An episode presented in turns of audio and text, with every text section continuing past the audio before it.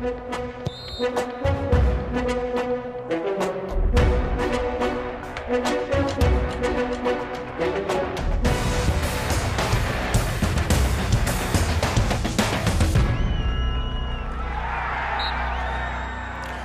Bem-vindos a mais um jogo jogado na TSF. Às segundas-feiras, Luís Freitas Lobo e João Rosado falam de futebol.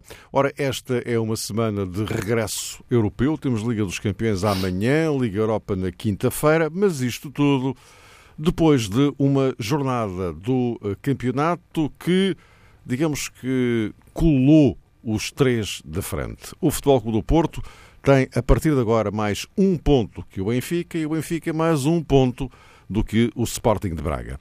Eh, na tal corrida a três eh, pelo eh, título, que se tem vincado nestas últimas jornadas do campeonato, há aqui esta novidade que deriva, evidentemente, de mais um empate do líder Futebol Clube do Porto, desta vez em Moreira de Cónegos, enquanto o Braga derrotou o Chaves, como se previa, com maior ou menor dificuldade, mas ganhou, e o Benfica bateu o Nacional por qualquer coisa como 10-0. Um resultado que, meus caros, no Campeonato Português não se registava há 55 anos. Uh, nenhum de nós se lembra de um 10-0. Uh, eh, Luís, começaria por ti, antes de falarmos aqui das, da nova arrumação no topo da classificação, que deriva deste aperto pontual, mas eh, porque de facto 10-0 é, é um, é um resultado tão anómalo, tão anómalo num campeonato. Eh, como é que se explica um resultado destes? Em primeiro lugar, boa tarde, um grande abraço a todos, em especial ao João. Olá, Luís, um grande abraço. Eh, como é que se explica? De facto, em primeiro lugar, explica-se, se olhar para o jogo, não, não, não, vou recorrer aqui a grandes questões táticas, como é evidente, para explicar um, jogo, um resultado destes. Em primeiro lugar, no século XXI, de facto, um resultado de 10-0 num jogo da Primeira Liga deixa-nos um pouco intrigados em relação àquilo que é a competitividade do, campeonato e a diferença entre as equipas. Uh, isso seria outro debate. Uh, aquilo acontece uh, em face das circunstâncias do, do jogo, em face daquilo que foi entrada no Benfica forte, em face daquilo que foi um, um Nacional da Madeira a querer jogar Fala-se muito agora do, do futebol positivo, que tem muito a ver com o querer sair a jogar, é? uh, e uma equipa que se expôs uh, depois, a partir do momento em que começa a segunda parte e sofre o quarto golo. A partir daí, eu penso que as equipas sentem que já perderam o jogo, mas não podem perder o chamado transfer para o jogo seguinte, porque eu acho que, em termos pontuais, perder por 1-0 ou perder por 5-0 ou por 10-0 é a mesma coisa mas em termos emocionais e até consequentemente em termos de jogo, para o jogo seguinte não é, porque deixa-te marcas mentais e depois também em termos de jogo coloca-te muitas dúvidas na forma depois como vai jogar. Eh, eu acho que não houve esse controle de danos por parte da equipa do, do Nacional e, portanto, a partir daquele momento a equipa praticamente desapareceu de campo. Um, o Costinha não teve a intervenção que devia ter, porque a equipa ali tem que fechar completamente. Uh, tem que defender, não, não, pode, não pode deixar-se ir até desmoronar-se desta forma uh, arrepiante, de, de, sofrer 10 golos e poder ter sofrido uh, muito mais. Uh, e assim se constrói um, um 10-0 no, no, dito futebol do século XXI. Juntar a isso, claro, a qualidade de exibição do Benfica, que é inquestionável a todos os níveis, a confiança dos jogadores no momento da, da finalização eh, e tens um resultado que, que foge à lógica do que deve ser uma competitividade, a competitividade de uma Primeira Liga. Isso, isso, isso é evidente. Uh, mas uh, sem recorrer a, a, nenhuma explicação sobrenatural, nem entrar muito numa questão do 4-3-3 ou do, ou do Nacional ter dado muitos espaços, a verdade é que constrói-se destas duas formas. Uma equipa desaparece completamente do campo uh, e a outra está lá, do corpo inteiro, e não abranda. E foram 10 e, e podiam ter sido 15. João Rosado, eh, como é que lês 10-0? Eh, leio um bocadinho como o Luís interpretou, ou seja, acho que realmente o Nacional, bem intencionado, eh, se quisermos, no plano filosófico, com essa aposta ou decisão de Costinha em praticar um futebol positivo, colocou-se claramente a jeito. E não foi a primeira vez e também não aconteceu somente com o Nacional, já aconteceu com outras equipas perante outros uh, antagonistas. E essa, se calhar, é realmente a base, ou pelo menos um dos pontos de partida para refletirmos todos. Eu tenho a certeza que quem acompanha o futebol com olhar crítico ontem, à medida que o jogo se desenrolou, ou depois, quem não teve a oportunidade de seguir o jogo, de certeza que se deparou com aspectos intrigantes e, simultaneamente, pensou de que forma é realmente possível isto acontecer, atendendo àquilo que muitas vezes se classifica como uma atitude saudável e merecedora de elogios por parte daqueles que, não tendo tantos argumentos, não possuindo tantas armas, eh, cometem a ousadia de encarar o adversário olhos nos olhos e depois ficam naturalmente eh, mais vulneráveis, muito mais eh, vulneráveis. E o saldo de um desafio com este tipo de circunstâncias e condicionantes pode ser assim, pode ser cifrado num 10-0.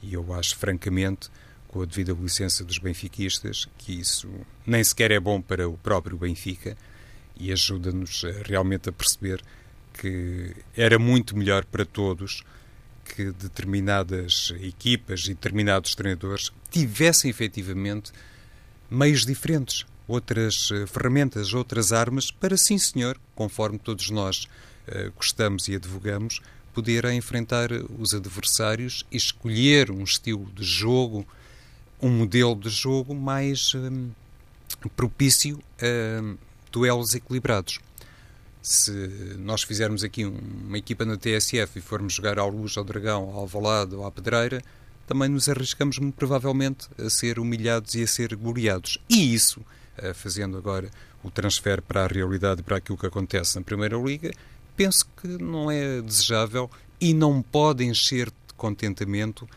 quem, no fundo, também luta, também trabalha para o sucesso e para o reconhecimento eh, do futebol português. Já sei, ainda há pouco estava a escutar o Bruno Sousa Ribeiro no Jornal do Desporto que o Benfica fez eh, uma observação sobre estes reparos sobre a falta de competitividade na Liga Portuguesa, lembrando, nomeadamente, que há uma diferença eh, escassa, tenue, entre o primeiro e o terceiro, mas como é evidente, as coisas não se podem ver somente entre o primeiro classificado não se podem avaliar considerando somente o fosso entre o primeiro e o terceiro. Uh, se formos uh, olhar para a tabela classificativa, uh, encontramos outros números que nos ajudam a perceber, e eu há pouco fiz alguma contabilidade nesse sentido, se calhar daqui a pouco poderemos abordar ou não essa questão, mas do terceiro e do quarto para baixo há muitas coisas que nos ajudam a entender que realmente a Liga Portuguesa é tudo menos equilibrado.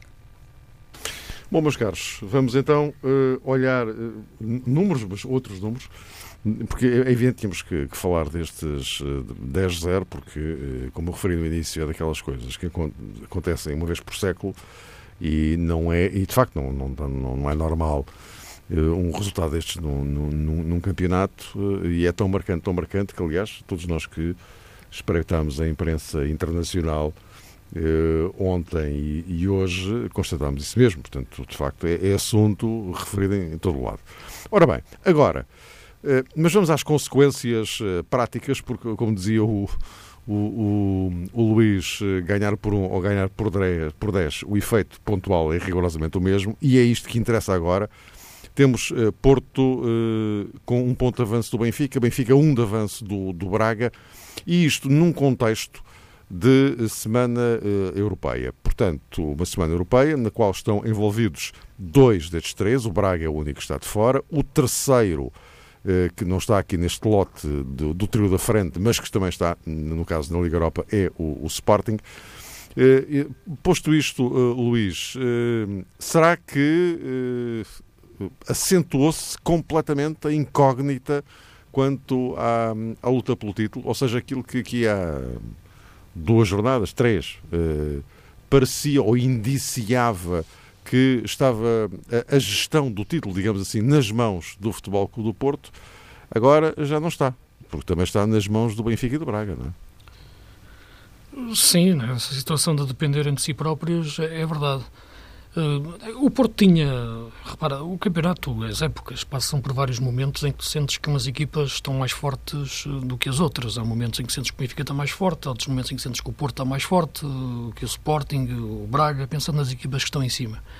Uh, mas pensando mais nesta questão Benfica-Porto, porque acho que o Braga tem sido uma equipa hum, consistente, há aqui um momento em que tu percebes que o Benfica atravessou um período muito difícil, ficou evidente, não é? naquele período de, de, de indefinição do Rui Vitória, ficaram a sair, acabando por sair, a equipa perdeu muitos pontos eh, e, sobretudo, via-se que estava a perder o, o controle de si própria. E foi um momento em que o Porto também esteve forte eh, e, e, e ganhou ali também força, porque isto é uma correlação de forças sempre entre uns e outros. Quando sentes que o teu adversário está mais fraco, tu cresces. Isso é, isso, isso é inevitável. Uh, e nota-se mais esse crescimento. Uh, e o Porto conseguiu ali uma vantagem, mesmo depois de ter perdido na luz, uh, conseguiu uma vantagem, a chamada margem de erro, é? que se imaginava que o Porto pudesse gerir de uma forma mais perspicaz e mais prolongada, isto é, que não a perdesse. E margem de erro tem a ver muito com o facto de poderes perder um jogo e não uh, perderes a posição onde estás, que é o primeiro lugar. Uh, e a verdade é que o Porto, em duas jornadas, não perdendo um jogo, mas empatando dois, esgotou essa margem de erro. Uh, isso é que, de facto, demonstra que a equipa não conseguiu gerir bem essa vantagem que conseguiu no período em que estava superior ao Benfica, de forma clara. Conseguiu cinco pontos de avanço, mas acabou por perder a vantagem da tal margem de erro uh, em dois jogos. E agora está a um ponto e, portanto, está à distância de, daquilo que é um jogo, uh, seja confronto direto ou, ou não. Porquê é que isto acontece? Acontece que o Benfica subiu de rendimento, e falaremos a seguir do Benfica de uma forma mais concreta, e parece-me que a equipa, nesta altura, uh, vê-se até nos sorrisos dos jogadores em campo, mas na, na forma como está, como está a jogar, uh, nas nuances táticas do Bruno Lage. Uh, mas no caso do Porto, eu diria que vejo a equipa, a equipa tirando a questão agora, que, que, é delicada, como já falámos, da lesão de Marega, que eu considero que não é lesionar-se um jogador, é, é lesionar-se um sistema tático, ou melhor, é lesionar-se a dinâmica ofensiva do Porto, preferencial e mais perigosa, uh, porque não há jogadores, uh, não há nenhum jogador parecido. Uh, vejo a equipa desgastada, vejo a equipa um pouco cansada, quer de tantas guerras, digamos assim. Eu acho que o Porto tem, tem feito com Sérgio Conceição uma reação, tem sido um produto de reação aos quatro anos de domínio do Benfica, quatro épocas, e a vitória do ano passado e a tentativa de, do bicampeonato tem sido uma reação ao domínio do Benfica. Houve uma altura em que o Porto ganhava campeonatos agindo naturalmente, digamos assim, pelo seu, pelo seu futebol e por, por tudo aquilo que rodeava a correlação de forças. Uh, neste momento, o Porto ganhou aquele ganhar este como reação à correlação de forças que existe agora e ao crescimento do Benfica que existe e o Porto também, que perdeu muito do, do seu poder e que agora tenta resgatá-lo a todos os níveis. Desgasta, isso cansa. Uh, e, portanto, eu vejo a equipa nesta altura e todo o universo esportista um pouco cansado. Uh, o que não quer dizer que, quando se está cansado, tem que se recarregar as baterias, medir as forças, gerir as forças, poupar em determinados momentos. E por isso eu falava aqui desde o início da época que há determinados jogadores que são fulcrais de tu poupares no Porto. A questão do Danilo, falei muitas vezes, a questão do Marega, falei, a questão do Brahimi, falei. Uh, são questões que me parecem muito sensíveis no, no, no, Porto e não sei como é que o Porto treina, porque isto também é muito importante. Nós falamos aqui sempre como é que as equipas jogam, falamos das substituições, falamos se entrou este mais tarde ou aquele mais cedo, mas não vemos como é que as equipas treinam e isso é muito, muito importante, sobretudo num aspecto de jogos de, em três em três dias. E nesse sentido, para além da questão tática, que não vejo o Porto a fazer coisas diferentes ou a querer fazer coisas diferentes nos últimos jogos, noto a equipa mais desgastada. Só para terminar, para além da questão do Morega, pegando só um pouco também naquilo que é o jogo do Porto, há uma questão que, que eu já referi, que é, que é a questão do Militão a lateral direito. Acho que não faz sentido. Não faz sentido numa equipa de ataque continuado como é o Porto, a maior parte dos jogos em Portugal, eh, até mesmo frente ao Moreirense, que jogou muito bem. Atenção, este Moreirense tive Vieira, das equipas que eu mais gosto de ver jogar esta época, joga muito bem. Uh, tem futebol positivo, mas futebol positivo equilibrado, não é um futebol positivo desequilibrado. Uh, e empatou com mérito, joga muito bem. Mas dizia que eh, o querer meter Pep na equipa não podia sacrificar Militão a central. Eu disse isto antes até do, do Pep começar a jogar, nos nossos programas de dezembro. Eh, e, portanto, acho que Militão lateral direito, para mim, acho que vale menos 20 milhões, pelo menos. Acho que o mundo do futebol internacional vê o Militão como central, não vê um dos melhores centrais do futebol mundial, não vê o Militão como um dos melhores laterais do futebol internacional. Uh, e, portanto, hoje o Porto precisa de um lateral ofensivo, claramente. Não sei como é que está Maxi. Corona acho que não, não, dá. Comprou agora o Manafá, o Portimonense. Pode ser uma oportunidade para ele, dentro da, de, de um clube grande. Porque não? O Porto necessita ter um lateral direito ofensivo. Portanto, esse é um aspecto tático também que, que junto à questão mais de desgaste mental e físico que sinto em alguns momentos na equipa. É isso, Luís. Inclusivamente olhando para o jogo contra a Roma, eh, amanhã, se calhar o Porto, pela primeira vez olhando para os últimos jogos, eh, sentir-se-á, concretamente o seu treinador, um pouco mais à vontade para eh, reeditar essa opção de colocar Éder Militão como lateral direito. É daqueles jogos em que ninguém fica verdadeiramente chocado, ou pelo menos... Nestes não, exato. Sim, não há... Pensava assim, nos outros, não é? Pensava claro, nos jogos com Moreirense, nestes do jogos campeonato português, não é? Vitória, inclusive, é todos. O campeonato português, vantagem os três grandes. Sim, Sim, eu percebi isso. E o Braga, claro. O, o jogo da manhã, e, e, o próprio Sporting Braga, o, o jogo da manhã realmente aparece aqui num contexto completamente diferente e Sérgio Conceição uh, vai, digo eu, muito provavelmente, uh, manter então a decisão de Éder Militão ser uh, o lateral direito da equipa do Porto, até porque não tem Corona no jogo de amanhã. Até porque, oh, João, desculpa, diz, diz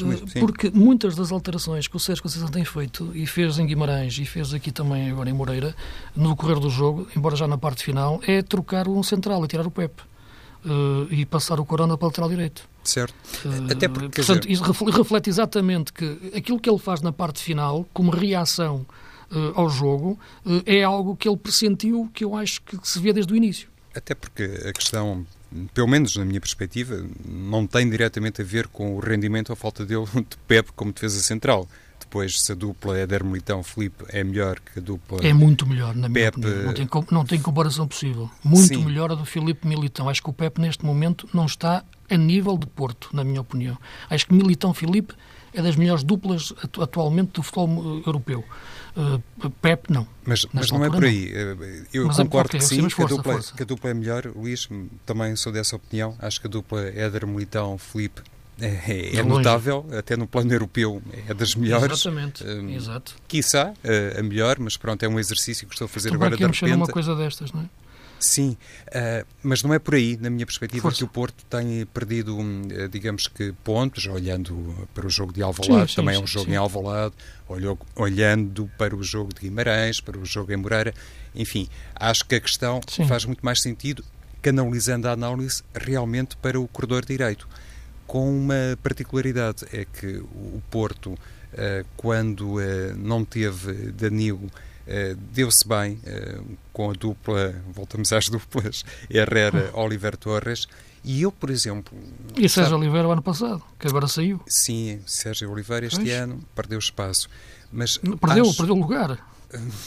e desportivamente não, não eu desportivamente não entendo a dispensa do Sérgio Conceição do, do, do, do Sérgio, Sérgio, Oliveira, Oliveira nesta fase desportivamente não entendo pode ter a ver Luís com a subida talvez Quem? súbita de rendimento de Oliver Torres e a maneira cabem como aquela todos. dupla agarrou uh, o meio campo do Porto sim, uh, cabem todos mas uh, Sérgio Conceição já se percebeu que é sim. realmente um treinador que gosta de escolher um 11 tipo. Quem é que não gosta? Porque se olharmos para este Benfica e para as decisões de Bruno Lage, também encontramos, se calhar, uma linha Sim. de raciocínio uh, no mesmo sentido.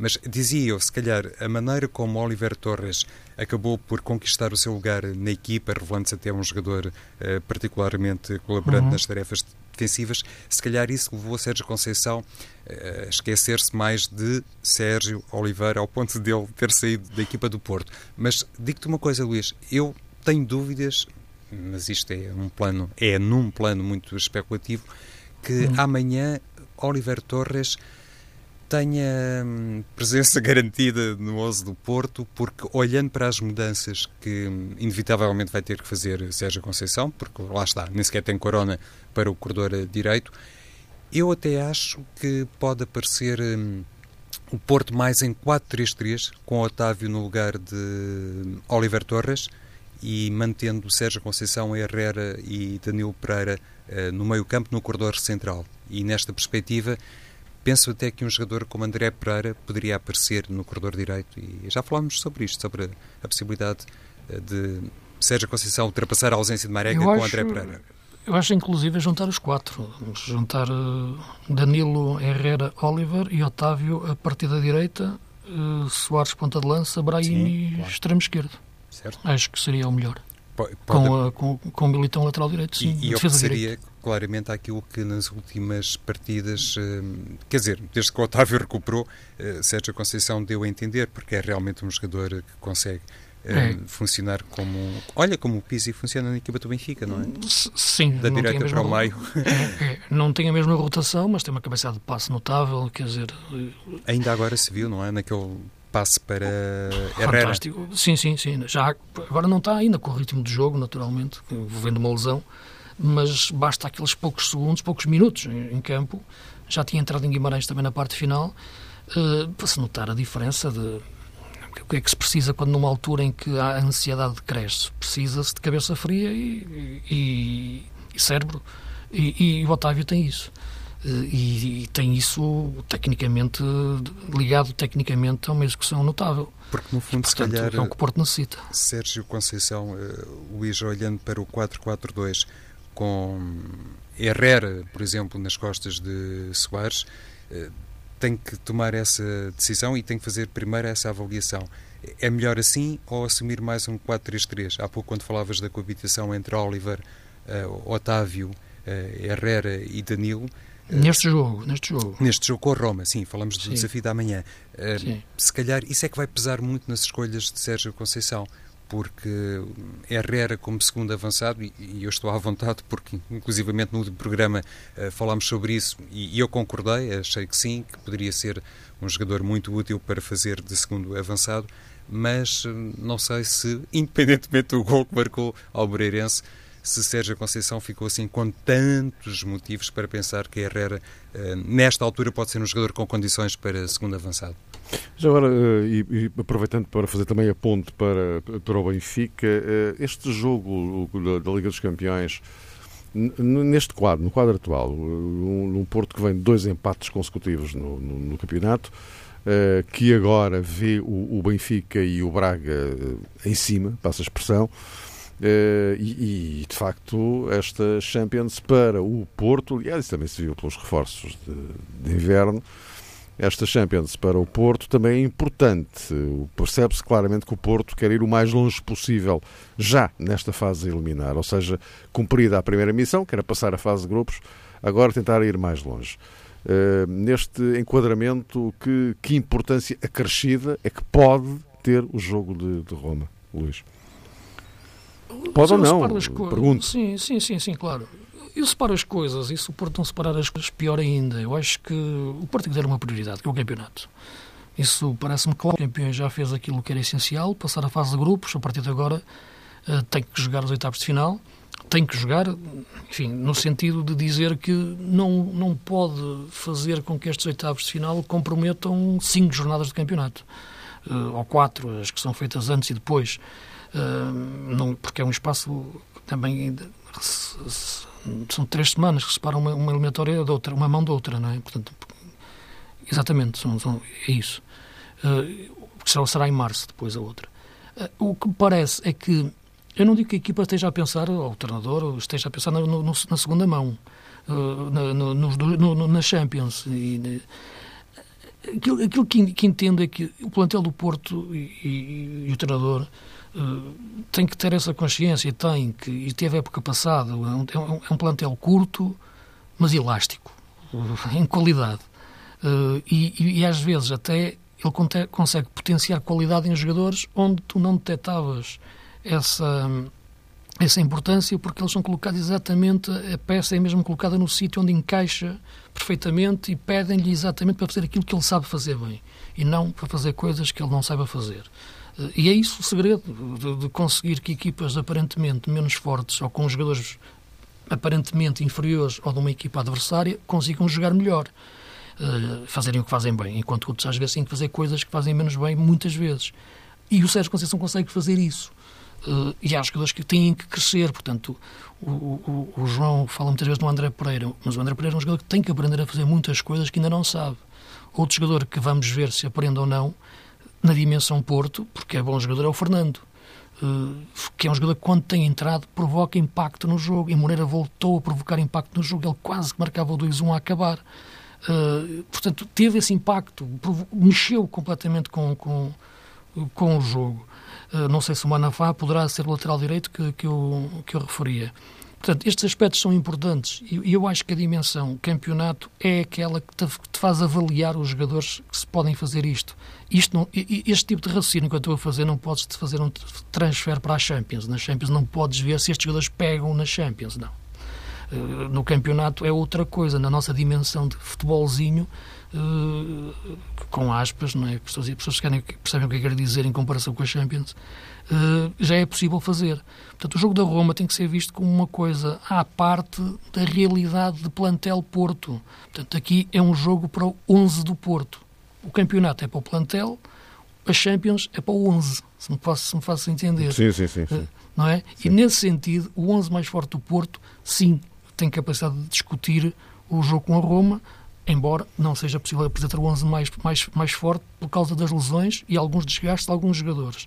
Agora, se não é possível, não pode sacrificar jogadores no campeonato, sacrificar jogos do campeonato em nome do 11 da Champions. É a minha opinião. A Champions não pode ser vista uh, dessa perspectiva de, de atenuar alguma coisa Claro que seria maravilhoso o Porto, ou o Benfica, ou o Sporting conseguirem ganhar a competição europeia ou chegar às meias finais ou às finais. Mas temos que ser realistas e perceber a parede invisível que existe, ou visível, é? com, algum, com, alguns monstros de clubes, a partir deste momento. Vê-se bem. Vê-se bem, é verdade. Vê-se bem. Uh, João Rosado, e aqui uh, temos uh, esta semana também a estreia europeia de Bruno Lage. É verdade, Mário. É quinta-feira, diante do Galatasaray. E ainda a propósito do Porto, uhum. de facto eh, há esta hum, particularidade no calendário. O Porto recebe a Roma depois de jogar com o Benfica para o campeonato, Exato. a segunda aliás, aliás, é, uma, é, um, é, é uma semana. Uh, Tem o Braga antes. Se amor, exatamente, se não falha, Braga para a taça, Exato. Benfica campeonato e Roma Champions. E, e Sérgio Conceição. Essa semana é decisiva, é eventualmente decisiva. É uma semana daquelas para o Porto. Dizemos nós, exato. Mas, uh, inclusivamente, Mário eh, Sérgio Conceição reagiu um pouco mal, uh, tanto quanto me apercebi, uma declaração de um jogador da Roma que disse que a equipa do Porto não estava ao não nível era, não era de de um europeu. europeu, mas não deixou atenção. As coisas têm que ser ditas, neste caso, com todo o rigor, por respeito também à afirmação do jogador italiano. Não deixou de dizer que o Porto era uma grande equipa, com uma grande identidade, com um trabalho uh, técnico também digno de elogios, mas não pertencia, digamos que, àquele uh, topo de pirâmide. E estou a relembrar e a dizer isto porque. Ao que eu... o Sérgio Conceição respondeu: sim, de facto, não é topo europeu, é topo, é topo mundial. mundial. Exato.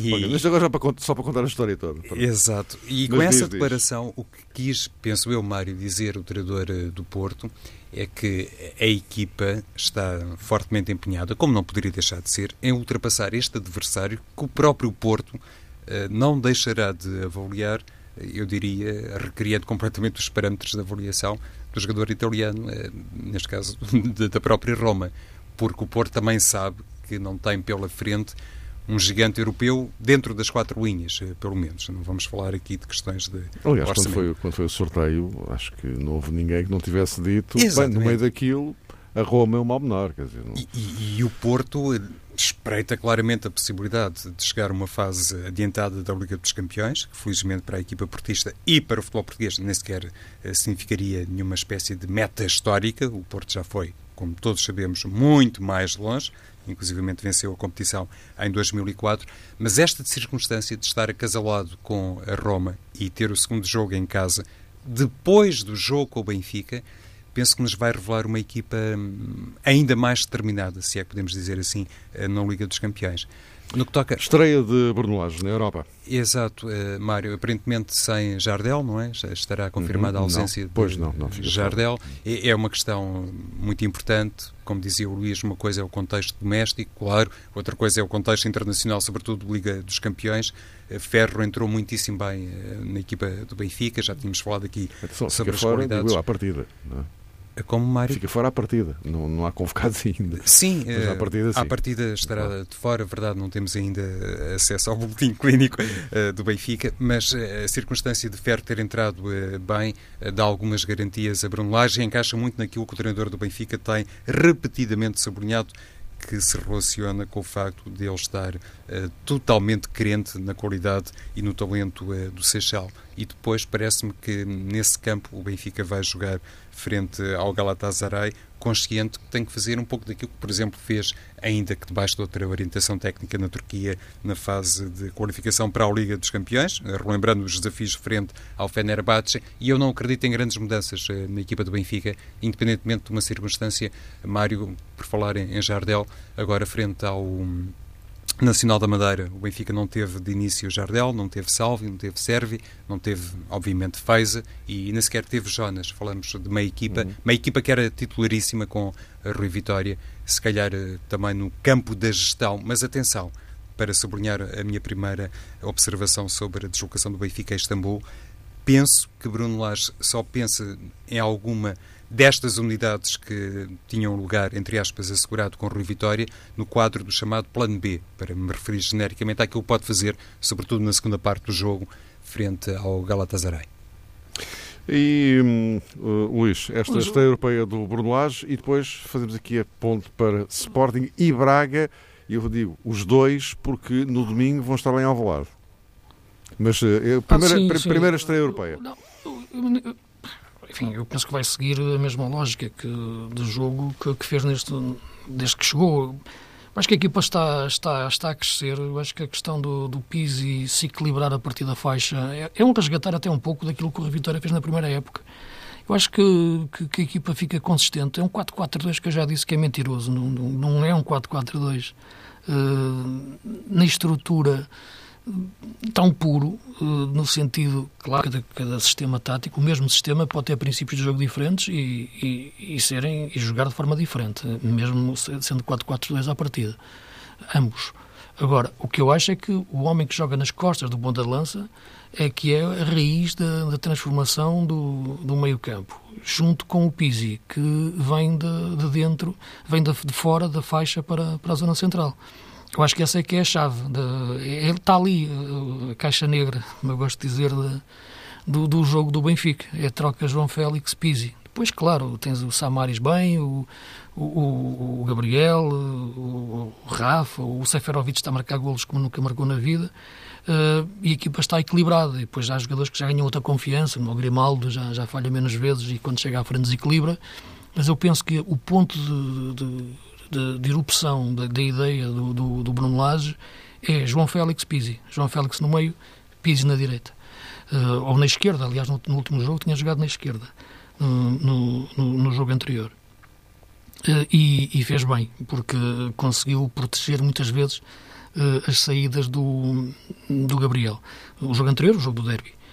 e, portanto, neste, neste momento, eu penso que para o jogo da, da, da, da Turquia é, é, é, é, resgatar um pouco esta ideia, embora possa eventualmente fazer uma troca ou outra de, de algum jogador numa gestão física que só ele poderá saber em relação à condição dos jogadores.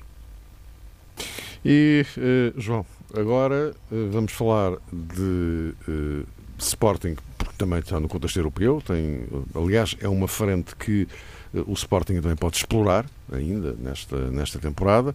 Uh, recebe o Vila Real na, na quinta-feira, mas no domingo em Alvalade tem o Braga. Braga que uh, não está uh, neste contexto europeu, tem uma semana inteira para preparar o jogo de Alvalade. Jogo esse que é, é muito importante para os dois, para o Braga, evidentemente, para, para se manter ali na, na perseguição ao, ao, aos da frente, ao, ao Porto e ao, e ao, e ao Benfica. Portanto, quando era ali colado, não é? Mas ao Sporting também, porque uh, é um, um, jogo que lhe permite, correndo as coisas bem, aproximar-se do pódio. E, e, aliás, já aqui falámos disso uh, várias vezes, num, num contexto de Liga Europa, não é a mesma coisa ser terceiro ou ser quarto. Uh, aliás, tem implicações até muito, muito diferentes. Mas, portanto, uh, Sim, uh, João, a relação ao Sporting e Braga. Voltamos à, à, questão da competitividade na Liga Portuguesa entre o Sporting Clube Portugal e o Sporting Braga. Há sete pontos de diferença. Vamos ficar só por aí. Se o Braga ganhar em Alvalade, 10 pontos de diferença. Isto também nos ajuda a perceber algumas coisas. Mantenho aquilo que disse há pouco se começarmos a descer, encontramos aqui aspectos particularmente elucidativos sobre aquilo que se passa na Liga Nacional. Mas o jogo é muito importante para o Sporting, conforme já era este em Santa Maria da Feira, que ainda por cima um, tinha o Sporting essa um, dificuldade adicional resultante do facto do Feirense ter trocado treinador e já o dissemos em inúmeras ocasiões, isso é sempre um fator, pelo menos, a ter em linha de consideração. O Sporting passou, nesse exame de Santa Maria da Feira e agora um, obviamente, mais exigente, porque o Sporting Braga, independentemente daquilo que não conseguiu fazer no Estádio da Luz, ainda com a Vitória ao leme do Benfica, foi uma equipa que se exibiu particularmente bem, por exemplo, eh, no Dragão. E o Sporting, depois eh, desse jogo, ficará com essa certeza, Mário, quais as reais expectativas na tabela classificativa, porque ou fica uh, a 10, pode acontecer, não há apenas dois resultados possíveis, ou então, na melhor perspectiva leonina, encurta as distâncias. Entretanto, tem um desafio frente ao penúltimo classificado da Liga Espanhola, o Villarreal, uma equipa que está, obviamente, a fazer uma temporada muito decepcionante e para o Sporting será hum, fundamental, digamos que, ultrapassar uh, determinadas ausências que no campo uh, doméstico causaram um grande impacto, nomeadamente uh, Matia, Nani, e se o Sporting for uma equipa competente, creio que também na Liga Europa seguirá para outros patamares. Luís, para concluirmos então, Sim, muito rapidamente. Eu acho que, que o jogo da próxima semana entre o Sporting e o Braga, da próxima jornada, é muito importante para o Braga. Uh, vejo que o Sporting, nesta altura, pode ainda chegar ao terceiro lugar, mas o Braga tem que falhar muito. Uh, e o Sporting não. Eu acho que para o Braga é fundamental. Se o Braga ganha em Alvalade, mantém, no mínimo, uh, a, a diferença para Benfica e Porto e vem aí um clássico Benfica-Porto, Porto-Benfica, uma jornada depois. E, portanto, acho que o Braga, se ganhar em Alvalade, que, e, e, volta aos confrontos diretos, aqui não é um confronto direto no sentido de, de, de candidato ao título, porque neste momento vejo o Sporting fora dessa, dessa corrida, mas é de assumir-se na casa de um grande. Uh, e se o fizer, ganhando em Alvalade, Uh, o Braga pressiona ainda mais o Benfica e o Porto, tendo o clássico muito perto. Uh, acho que a qualidade do jogo do Braga, pela serenidade, pela confiança que tem, ontem estava a perder a meio da, da, da segunda parte com os Chaves uh, e a equipa teve aquilo que, que eu vejo muitas vezes o Porto ou o Benfica. O Benfica agora já está a conseguir um pouco isso, que é ter calma, serenidade não é jogar como se faltasse, faltasse um minuto para acabar. Manter calma na troca de bola, na inteligência, fazer a pausa quando está a chegar perto e não perto da baliza e não precipitar o remate e acabou por dar a volta uh, uh, ao resultado. E, portanto, vejo este Braga muito forte e o jogo de Alvalade muito importante para, até para um futuro próximo que pode lançar a equipa na luta clara pelo, pelo campeonato. O Sport tem, tem na Liga Europa, de facto, um bom escape da época. O Villarreal tem penúltimo, é verdade, mas o penúltimo em Espanha não tem nada a ver com o penúltimo em Portugal. Terá mais a ver com, com, com o sexto ou sétimo, não, não, não duvidem disso. E, portanto, veremos se o Sporting consegue pegar bem no jogo, o que, é, o que quer dizer, numa palavra, o Bruno Fernandes ganhar o jogo, fazer, uhum. fazer o que sabe, porque de facto é um jogador fabuloso. Meus caros, voltamos a encontrar-nos eh, para a semana.